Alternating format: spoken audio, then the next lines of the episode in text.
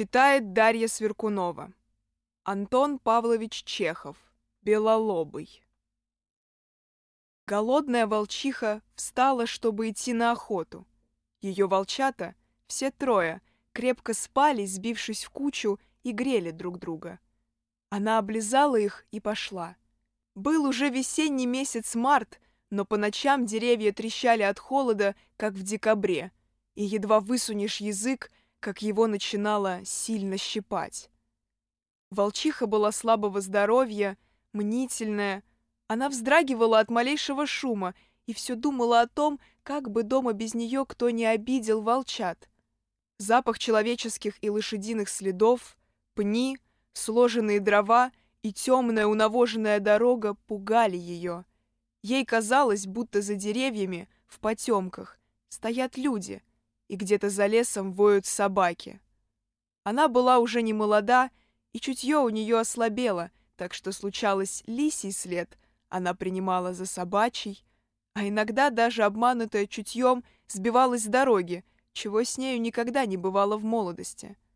По слабости здоровья она уже не охотилась на телят и крупных баранов, как прежде, и уже далеко обходила лошадей с жеребятами, а питалась одной падалью — Свежее мясо ей приходилось кушать очень редко, только весной, когда она, набредя на зайчиху, отнимала у нее детей или забиралась к мужикам в хлев, где были ягнята. В верстах четырех от ее логовища у почтовой дороги стояло зимовье. Тут жил сторож Игнат, старик лет семидесяти, который все кашлял и разговаривал сам с собой. Обыкновенно ночью он спал — а днем бродил по лесу с ружьем-одностволкой и посвистывал на зайцев. Должно быть, раньше он служил в механиках, потому что каждый раз, прежде чем остановиться, кричал себе «Стоп, машина!» и прежде чем пойти дальше «Полный ход!». При нем находилась громадная черная собака неизвестной породы по имени Арабка. Когда она забегала далеко вперед, то он кричал ей «Задний ход!» Иногда он пел, и при этом сильно шатался и часто падал, волчиха думала это от ветра, и кричал «Сошел с рельсов!». Волчиха помнила, что летом и осенью около зимовья паслись баран и две ярки. Когда она не так давно пробегала мимо, то ей послышалось, будто в хлеву блеяли. И теперь, подходя к зимовью, она соображала, что уже март, и, судя по времени, в хлеву должны быть ягнята непременно. Ее мучил голод. Она думала о том, с какой жадностью она будет есть ягненка, и от таких мыслей зубы у нее щелкали, и глаза светились в потемках, как два огонька. Изба Игната, его сарай, хлев и колодец были окружены высокими сугробами. Было тихо. Арабка, должно быть, спала под сараем.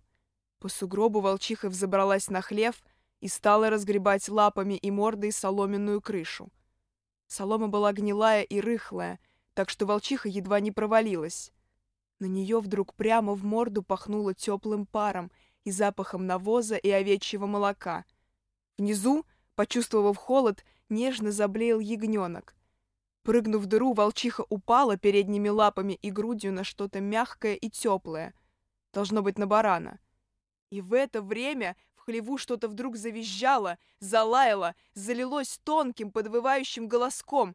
Овцы шарахнулись к стенке, и волчиха, испугавшись, схватила, что первая попалась в зубы, и бросилась вон. Она бежала, напрягая силы, а в это время арабка, уже почуявшая волка, неистово выла, кудахтали в зимовье потревоженные куры, и Игнат, выйдя на крыльцо, кричал «Полный ход! Пошел к свистку!» И свистел, как машина, и потом «Го-го-го!» и весь этот шум повторяло лесное эхо.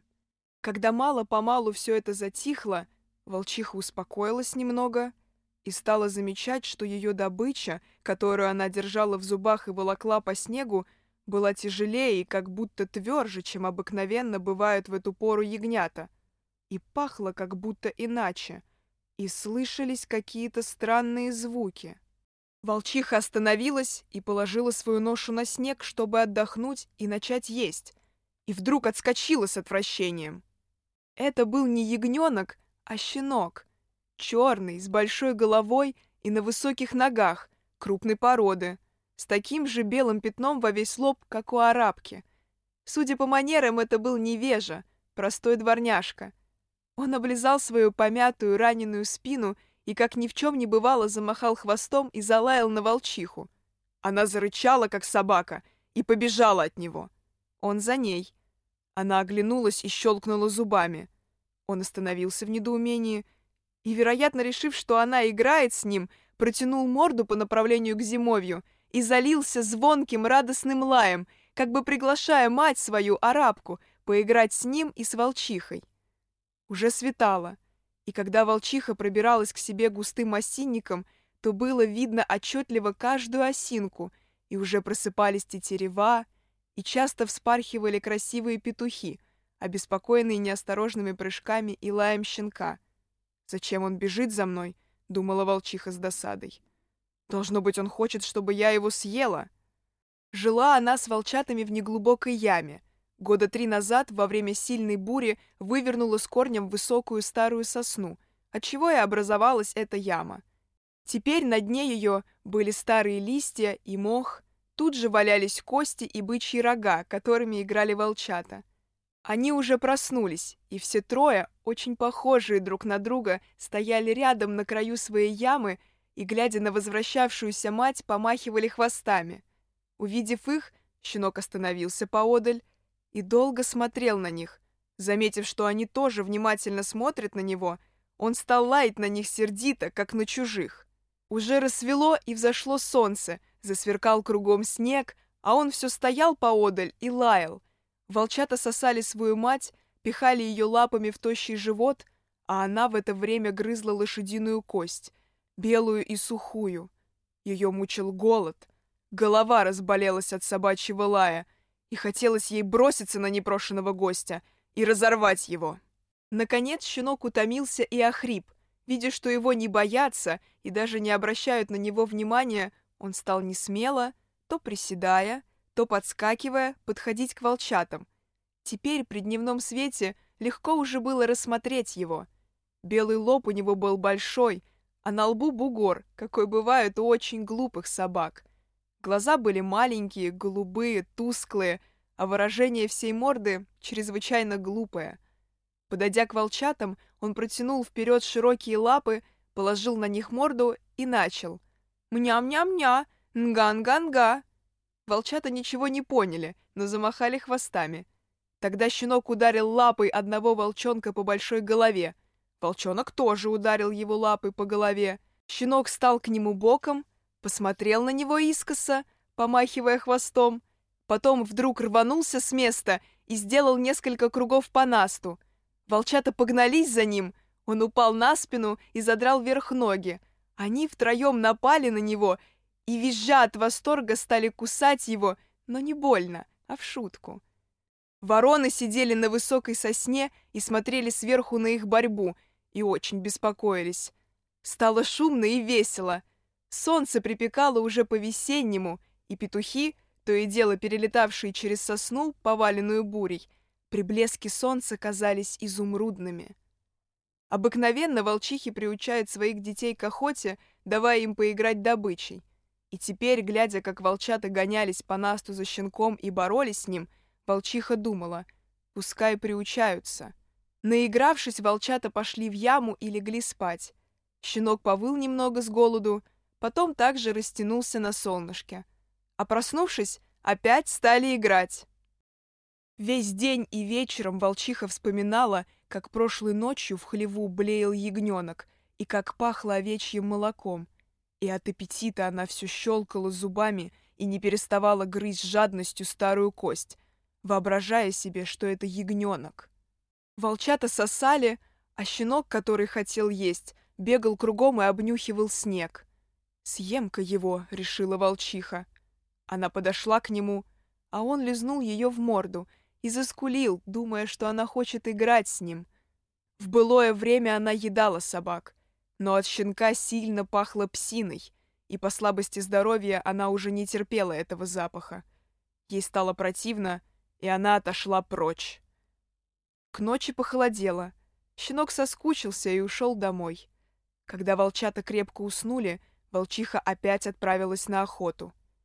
Как и в прошлую ночь, она тревожилась малейшего шума, и ее пугали пни, дрова, темные, одиноко стоящие кусты можжевельника, издали похожие на людей. Она бежала в стороне от дороги по насту. Вдруг далеко впереди, на дороге, замелькало что-то темное. Она напрягла зрение и слух. В самом деле что-то шло впереди, и даже слышны были мерные шаги. Не барсук ли? Она осторожно, чуть дыша, забирая все в сторону, обогнала темное пятно, оглянулась на него и узнала.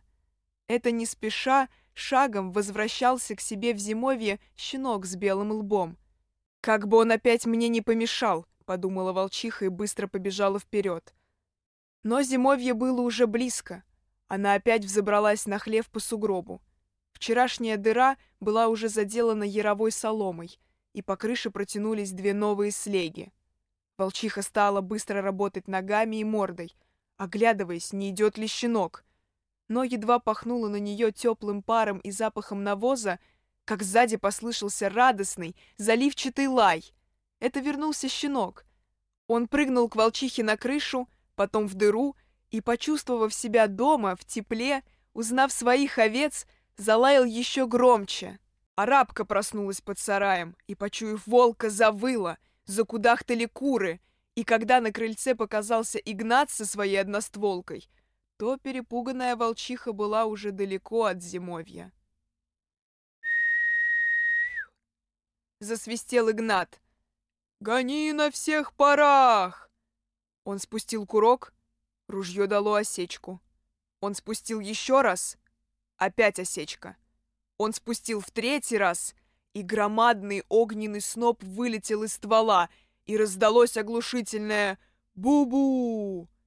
Ему сильно отдало в плечо, и, взявши в одну руку ружье, а в другую топор, он пошел посмотреть, от чего шум. Немного погодя, он вернулся в избу. «Что там?» — спросил хриплым голосом странник, ночевавший у него в эту ночь и разбуженный шумом. «Ничего», — ответил Игнат, — «пустое дело. Повадился наш белолобый с овцами спать, в тепле. Только нет того понятия, чтобы в дверь, а норовит все как бы в крышу. На медне ночью разобрал крышу и гулять ушел, подлец.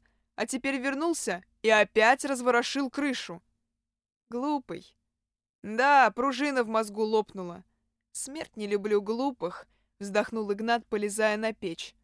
Ну, божий человек, рано еще вставать. Давай спать полным ходом. А утром он подозвал к себе Белолобова, больно отрепал его за уши и потом, наказывая его хворостиной, все приговаривал. «Ходи в дверь! Ходи в дверь! Ходи в дверь!»